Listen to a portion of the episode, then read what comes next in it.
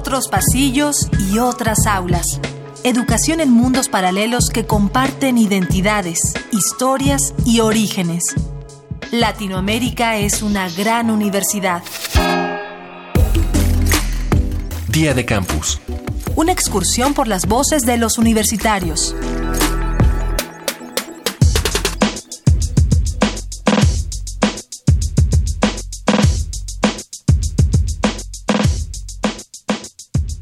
La expresión puedo tolerar tiene una connotación que, bien pensada, resulta negativa. Al mencionarla, sentimos que tolerar tiene que ver con aguantar, como algo con lo que debemos convivir a pesar de que nos cause cierta repulsión.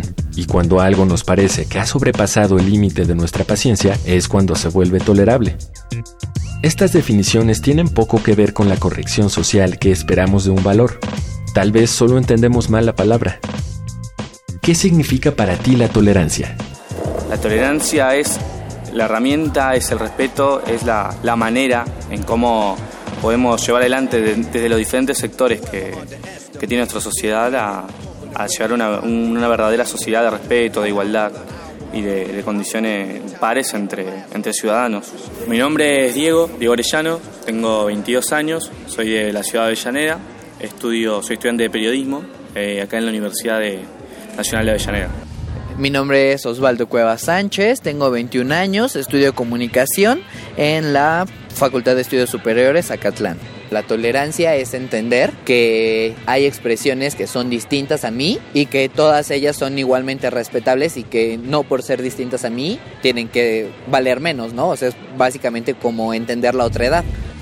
Uno de los valores más importantes para el ser humano, porque si no se tolera a una persona diferente, no se tolera a nadie.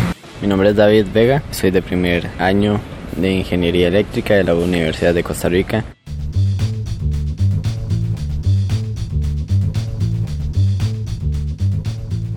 Hace algunos años, la tolerancia era el valor de moda. En todos lados se mencionaba como la clave de la sana convivencia y la coexistencia social. Pero últimamente se ha vuelto cuestionable su uso y hemos reconsiderado si se usaba de manera correcta. ¿La palabra tolerancia aún conserva esta validez o necesitamos cambiarla por otra más adecuada en nuestra forma de hablar?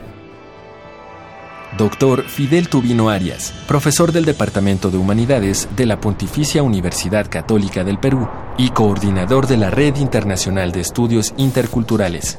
Primero, ¿la tolerancia es mejor que la violencia? Bueno, sí, pero es eh, totalmente incompleta. Nuestras sociedades creo que no deben aspirar a la tolerancia, sino a la, al reconocimiento recíproco, al diálogo ¿no? intercultural. Yo creo que la palabra reconocimiento recíproco y diálogo son más adecuadas y hacia eso tenemos que apuntar. Mi nombre es Ana Torres, tengo 22 años de edad, estudio la carrera de teatro en la Facultad de Artes de la Universidad Central del Ecuador. Para mí la tolerancia significa respeto. Mi nombre es eh, Rubén Rosa, soy estudiante de gestión cultural en la Universidad Nacional de Avellaneda. Tengo 26 años. Para mí la tolerancia significa un hábito eh, que se practica a, diario y sobre todo el reconocer al otro. Eh, primero conocerse uno mismo para reconocer al otro y sobre todo tener en cuenta las individualidades eh, para poder ser tolerantes hacia el otro. Entonces creo que también eso, la tolerancia es un, es un hábito que se practica día a día. Etnólogo José del Val Blanco, director del Programa Universitario de Estudios de la Diversidad Cultural y la Interculturalidad, PUIC UNAM. Pues yo creo que la tolerancia siempre es este como es, es, un, es un valor positivo, pero es un valor positivo que es peligroso, ¿no? Evidentemente, ¿no? Porque ¿qué es la tolerancia en este sentido? ¿Qué es lo que yo tengo que aceptar? Primero, ser tolerante implica ya ponerte sobre el otro. O sea, ¿qué quiere decir? Tú eres tolerante porque el otro no es como tú consideras que debe ser, entonces tú eres tolerante y lo aceptas. Entonces, el, acto de tolerancia es un acto de subordinación del otro. No me parece bien, no me gusta, no los entiendo, pero los tolero. Día de Campus es una coproducción de la Unión de Universidades de América Latina y el Caribe y Radio UNAM.